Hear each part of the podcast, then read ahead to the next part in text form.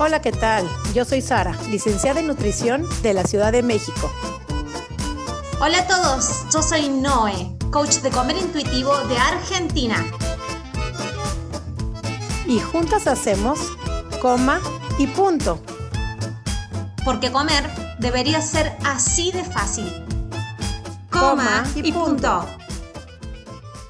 Bienvenidas, bienvenidos también, porque sé que hay hombrecitos del otro lado escuchándonos a un episodio más de coma y punto, ya poniéndonos así como en línea con todo este año, así un poquito, que estamos, que no estamos, que aparecemos, que no aparecemos, pero hoy aparecimos, ¿viste?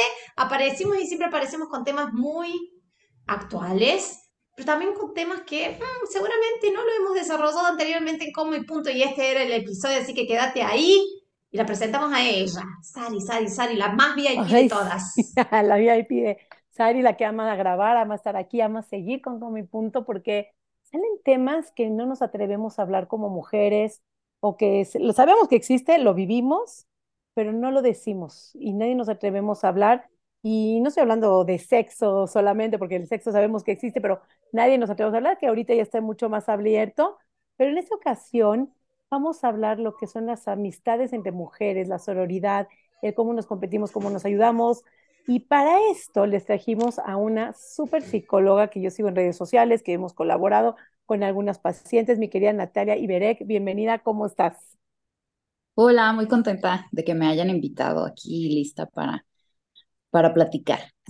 Sé que Natalia es una fiel escucha de Comi Punto, porque además lo que más disfruto es cuando gente ya nos conoce, nos escucha, son seguidoras y ahora se vuelven en parte eh, de este lado de la pantalla donde nos estamos escuchando, nos estamos oyendo.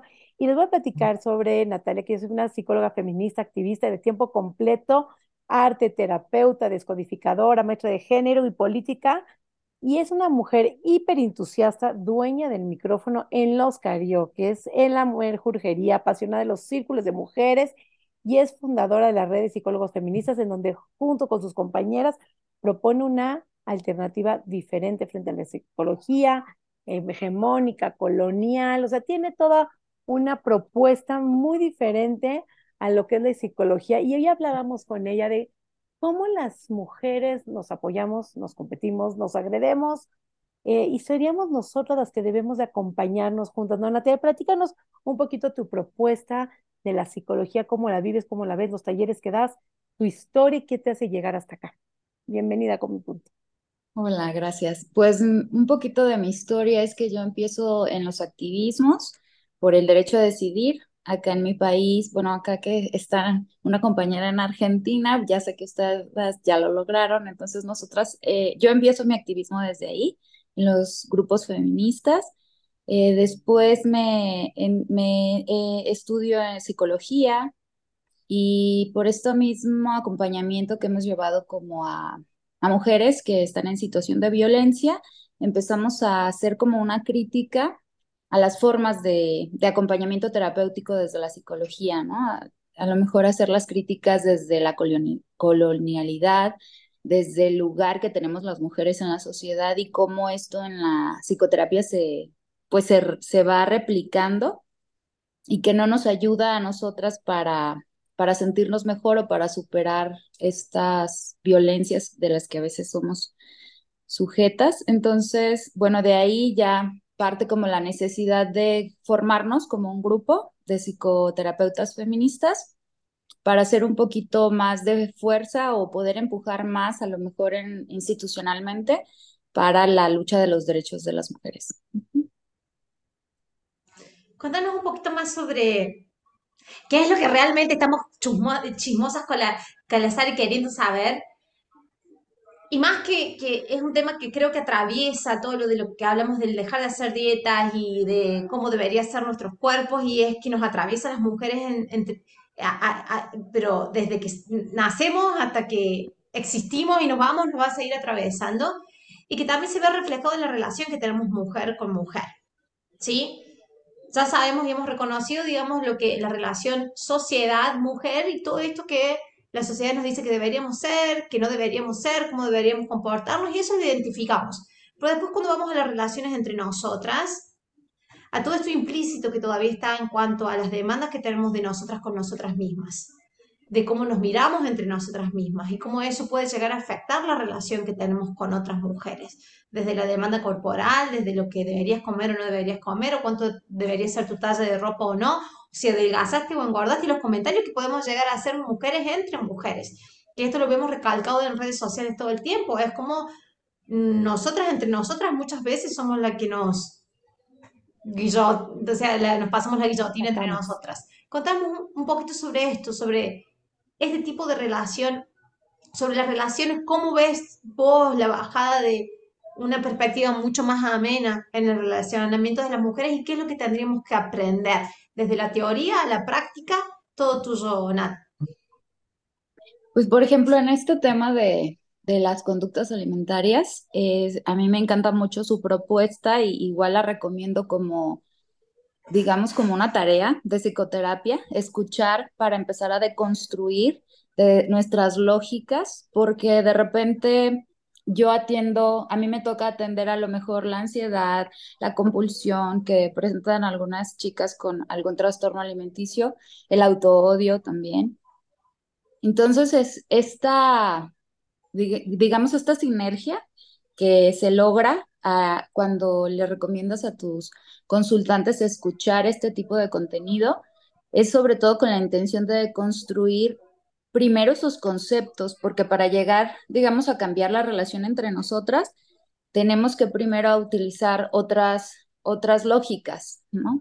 Entonces, es tan aliviador, digamos, del cuerpo y también de la psique, cuando llegas y como por ejemplo con Sari, que, que yo le he recomendado a mis consultantes, ellas llegan y pensando que de, hablaron de todo menos de su peso, y eso está bien hermoso también para mí como terapeuta feminista, porque ese es, ahí, de ahí estamos deconstruyendo, digamos, esta chica, lo que está en su, en su psique a profundidad es la figura de otra mujer con una forma, con un color, con una identidad y, por ejemplo, acá en Latinoamérica, pues tenemos unas formas muy diferentes al estereotipo hegemónico, ¿no? Entonces las caderas, los senos, el color de piel, eh, todo eso nos, nos mantiene muy fuera de, del estereotipo y entonces eso genera, o sea, parece que no, pero eso genera también un tipo de relación entre la mujer que está dentro de este ideal de delgadez, para poner un ejemplo, y la que no está dentro de este ideal de, delgadez. Es automáticamente nos planta como, como, pues no quisiera decir enemigos, pero sí oponentes, ¿no? O sea, desde, desde un lugar de, de la superioridad, tal vez la delgadez, y de, y de un lugar de subordinación, un cuerpo con otras dimensiones, ¿no? Totalmente. Me estás haciendo recordar justamente ayer me parece que hubo alguna este, coronación con Leticia la de España y fueron los reyes de Inglaterra y bueno, todas las redes sociales. Y es que aparte con las redes sociales ya puedes ver mujeres de todos lados del mundo, en todos sus momentos, en todas sus posiciones. Y bueno, lo que la cuenta que se le era como la, la confección de la ropa, de los trajes que usaron en este tipo de coronación, todas las mujeres reinas de toda Europa que fueron y dentro de uno, como dices tu mujer latina, con completamente otra genética, otro color, otra estructura, otra altura, otra forma de cuerpo, pero tú estás viendo estas reinas que se dedican a eso, que están llenas de modistas, llenos de maquillistas, de peinadores, y entonces tú ves su, el momento de la coronación, el momento que entran, pues no sé dónde fue, ni siquiera me fijé dónde fue la coronación esta, pero estoy viendo sus trajes, estoy viendo su ropa, estoy viendo los zapatos y si me pusiera a pensar, yo como mujer latina, ni de chiste, ni en broma, jamás entraría en esos trajes sastres que usan, en esas falditas mini mini, con esa delgadez que tienen, y ni siquiera sabemos qué hay detrás de esa persona, de ese cuerpo, porque de hecho se habló de una de esas reinas, ni quiero mencionar el nombre, el duro trastorno de la conducta alimentaria que ella estaba manejando, que había detrás, pero sin embargo lo vemos como el prototipo y el modelo a seguir. De hecho, la primera modelo Twiggy que salió en el mundo, que eso es lo que nos hace como mujeres que tenemos que seguir, fue una de Inglaterra, de Londres, y eso ah, nos los hicieron mundial. Y entonces parecería que las de África, las de Japón y las latinas, tenemos que seguir ese modelo europeo a seguir en esa forma de cuerpo Y ese es el sufrimiento que se genera porque estamos viendo en las redes sociales que, bueno o malo, te permite llegar a todos lados del mundo. Y entonces son esos modelos que las redes sociales te ponen como las actrices, como las reinas, como esas figuras públicas que son el modelo a seguir, pero ni siquiera nunca te dicen qué hay detrás de esa persona, fuera de la actriz, lo que está viviendo para mantener ese cuerpo. Y en el dado caso que tuvo el privilegio, porque finalmente en este mundo de cultura de dieta, un mundo gordofóbico, claro que es un privilegio vivir y habitar un cuerpo delgado, finalmente, aunque haya nacido en ese cuerpo delgado, es lo que le tocó a ella. Pero ¿cuántas otras millones de mujeres no están ni cerca de estar ahí? Sin embargo, viven en la eterna lucha de poder llegar ahí cuando sea casi casi un imposible, por la raza, por la genética, por los alcances económicos, por lo que vivan. Y finalmente las mismas mujeres, como decía Noé, somos las que nos damos duro somos las que promovemos, porque somos las creadoras de esas cuentas, de que manejamos esas redes sociales, de que tenemos que llegar ahí. Y el que no llega ahí es completamente hate, criticado, cómo te atreves a ser promotora de la obesidad o todo lo que llaman, y somos nosotras mismas las que nos comparamos, o con nosotras mismas, que nos, porque no te comparas con un hombre, ¿verdad? Te comparas con una mujer, cómo se le ve el vestido a la mujer, o cuando vas a una boda estás viendo a esa persona, o a tu mamá. Veo muchas niñas que la mamá a lo mejor le tocó el privilegio de ser delgadita, chiquita, y la niña creció lo doble el tamaño de la mamá, y es un sufrimiento horrible. Y entiendo que su modelo a seguir sea su mamá, o sea la mejor amiga, o sea la tía, o sea la abuelita, o sea en las redes sociales. Pero ese prototipo que esta personita se agarra a seguir es una lucha constante en su vida de no poder llegar a estar como eso está y te la pasas toda la vida en esa lucha. Y si no te agarras de esta actriz, te agarras de esta modelo, te agarras de esta reina o te agarras de la amiga, pero ahí es donde estás constantemente buscando llegar a ser como, o por lo menos no tener, es que no sé a quién busco, porque es lo que me hablábamos con las pacientes, no sé cómo quién quiero, bueno, ¿qué cuerpo estás buscando? No sé, pero no tener este que tengo y rechazar este que tienes. Y esa es la parte dolorosa donde nos manejamos como mujeres y por eso es el sufrimiento constante en mayoría de las partes, no, así que hombres no, no, no, no padezcan este, esta lucha por cambiar el cuerpo, pero la mujer es muy fact que está buscando todo el tiempo el cambio y el rechazo del cuerpo que tiene, con la genética que tiene, con las herramientas que tiene, con las situaciones de vida y estreses y trabajo que está lidiando en ese momento de su vida. No sé cómo manejas tú esa parte y cómo lo ves. Sí, pues ahí atravesamos como la colonialidad, ¿no? De de por qué un cuerpo como el de una princesa europea pudiera estar marcando nuestros estándares de belleza, ¿no? Es porque en algún momento de nuestra historia ese fue, eh, ese fue la, esa fue la figura normativa de nuestros cuerpos y ahorita parece que no, pero también está normando o disciplinando de esa manera la, la forma en que debemos llevar nuestra vida y, y cuando nos vamos a la cotidianidad, es cuando podemos reconocer cómo esto lo hemos interiorizado, a lo mejor lo vemos como muy político y muy social, pero simplemente el hecho de, de la comida que eliges, ¿no? Este, cuando de repente te promueven todas esas formas de, de alimentación, pues muy modernas, pero muy fuera de, de nuestras costumbres, ¿no? Entonces, también reconocer eso, que tenemos una competencia o una crítica interiorizada, ¿no? O sea, que aparte de esa competencia que tenemos con otras, también ese ataque lo tenemos con nosotras mismas, ¿no?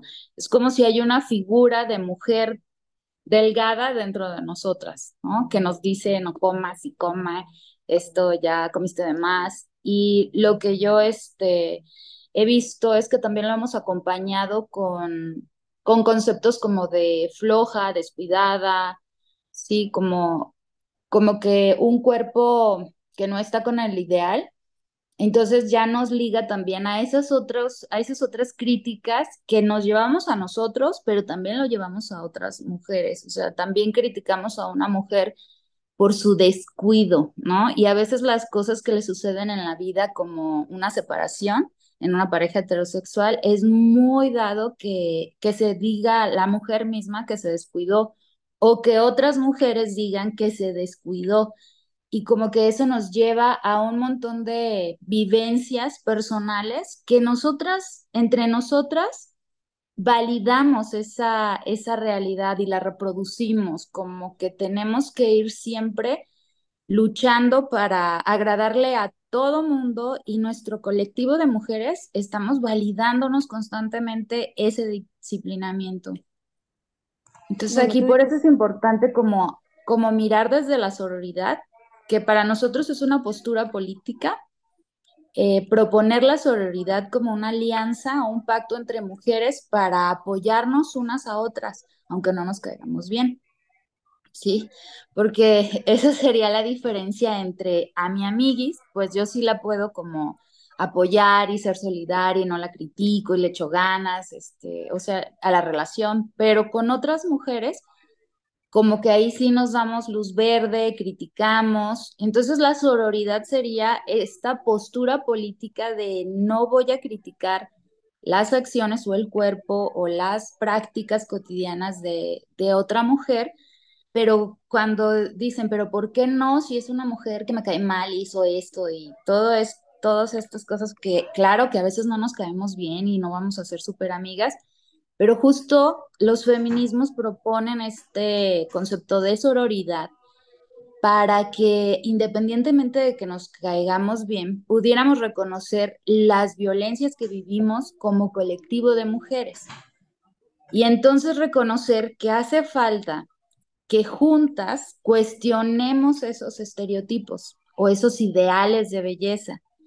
Entonces, que tanto la flaquita como la gordita necesitamos ir juntas hacia, hacia ese cuestionamiento, ¿sí? Y que todos esos cuerpos diversos dejen de ser ofensas, porque también este, flaquita y gordita, entre mis compañeras y yo nos, nos decimos gorda, pero no como ofensa, sino también para deconstruirlo, ¿no?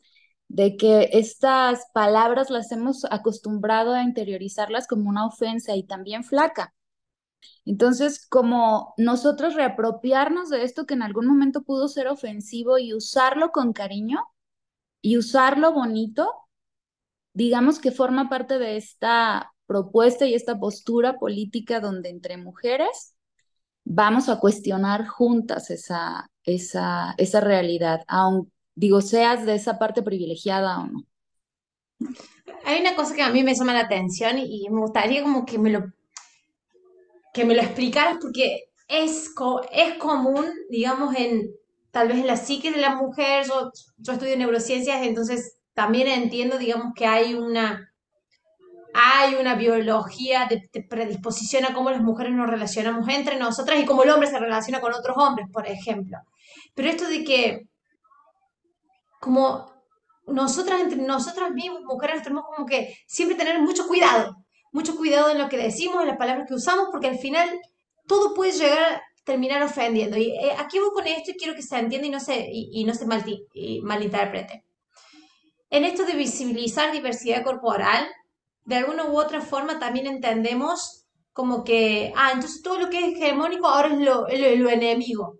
Y eso significa que mujer, que es también hegemónica, es mi enemiga. Entonces, es como que decir, bueno, antes si, si toda el mainstream o toda la sociedad decía de que no tenías que ser gorda, no tenías que ser así, no tenías que ser bajita, no tenías que ser bajo, no tenías que piel negra, no tenías que hacer eso, ahora si dijimos que, bueno, vamos a abrazar eso y ya no lo voy a utilizar en contra mía, Ahora, lo que era hegemónico, ahora contra eso tengo que ir. Entonces, contra la persona que también se ve hegemónica, pero sigue siendo, digamos, un ataque también, ¿no?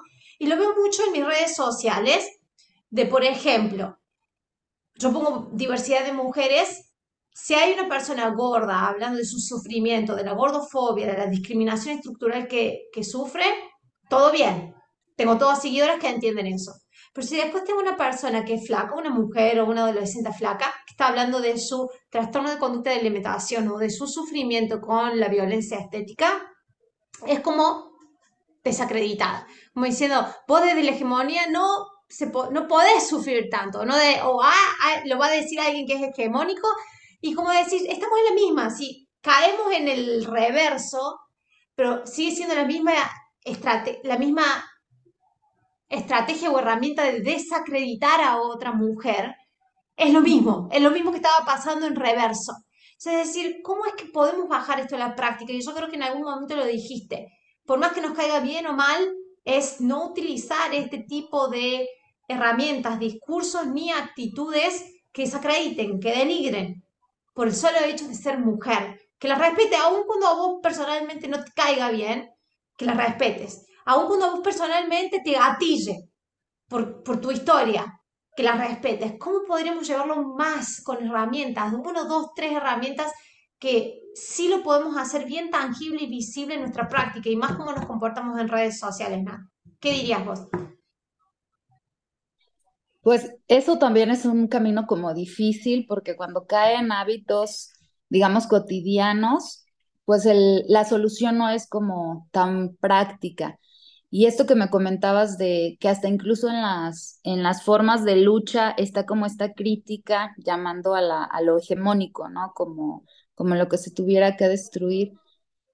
Mm, yo creo que está como en el entendimiento de la palabra hegemónica y, y también como en esta pelea de ser la, la, el colectivo más visibilizado en, en la lucha. ¿sí?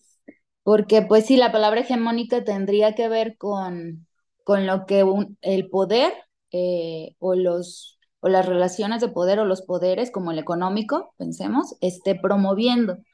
Pero no quiere decir que haya otras cosas que también hubiera que observar y que a lo mejor no se considerarían hegemónico, pero también están sufriendo, también tienen sufrimiento. Y, y al atravesar la palabra género o, o, feminidad o mujeres, pues es que ahí ya todas entramos en, en, en, todo un grupo, ¿no?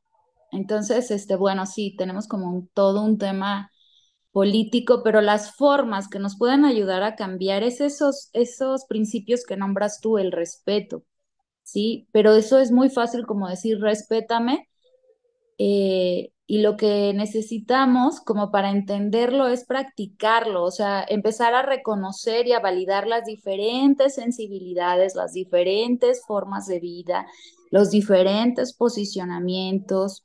Y solo se logra cuando podemos aterrizar el caso o la persona en específico, ¿sí? Porque porque podemos decir que un colectivo de mujeres gordas necesita esto, pero de esas mujeres una va a necesitar otras cosas y, así, o sea, cada una va a tener eh, necesidades. Entonces, abrirle paso a esta sensibilidad, a, a que sea posible ser sensible eh, y, y, que haya diversidad en las sensibilidades también, ¿no? Y que lo podamos validar. Yo pienso que ahí logramos ir aumentando nuestra empatía, que sería como otro principio, otro ingrediente necesario para la para la relación o la transformación de las relaciones entre mujeres, podernos asomar a la vida y a la historia de la otra, a su origen, a toda su vivencia y a lo mejor ahí vamos a encontrar cosas en esa historia que nos van a ayudar a guardar silencio en una crítica. Pero si yo no conozco la historia, si yo no tengo este, nada sobre esa mujer más que lo que estoy mirando, que lo desapruebo tal vez, ahí entonces soy yo la que tiene que guardar silencio hasta que a mí no me quede claro de qué otras formas o en qué otras alternativas menos lastimosas puedo proponer para la relación con las mujeres. Entonces, en principio pudiera ser el silencio de, como todavía no lo tengo como tan interiorizado, entonces me propongo no hacer ningún comentario. Y a lo mejor por delante, como para cuidar sensibilidades, decir, yo soy ignorante de todo esto eh, y lo último que quisiera es lastimar, pero considero que esto, ¿no?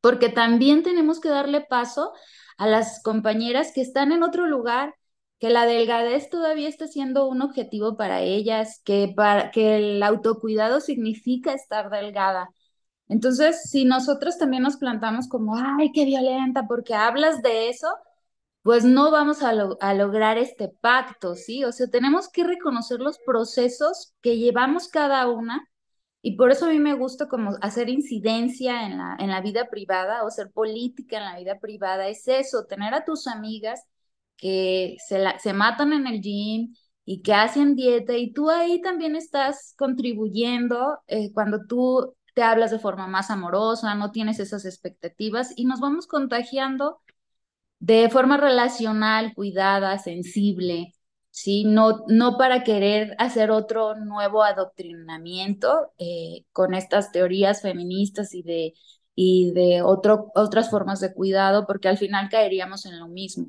sino que se pueda abrir la conversación a estas diferentes formas de pensar, porque somos sincréticas. En realidad, nuestro momento histórico es que tenemos un pie en la tradicional y otro en todas estas nuevas formas que queremos y que estamos conversando, pero todavía no las tenemos resueltas. Entonces tuviéramos que reconocernos así, que soy sincrética, que también critico, que también tengo todos estos este, constructos sociales interiorizados y que también la voy a regar y solamente tengo que disculparme si la riego y reconstruir esa nueva forma que yo también estoy ensayando, porque tenemos muy poco ensayando esto. Hermoso, me encanta esto de, sí, ante la duda, guarda silencio. Y esto de que también es como lo primero que percibimos de la persona puede ser que nos gatille, pero después si conocemos la historia, capaz que ahí llegamos a un nivel de empatía, entonces ya no es tanto lo que me, lo que me irrita de la persona, sino de lo que, lo que logré tener en común con ella. Entonces ahí caemos en un estadio donde decís, claro, yo lo puedo respetar, más allá que se vea así así o así.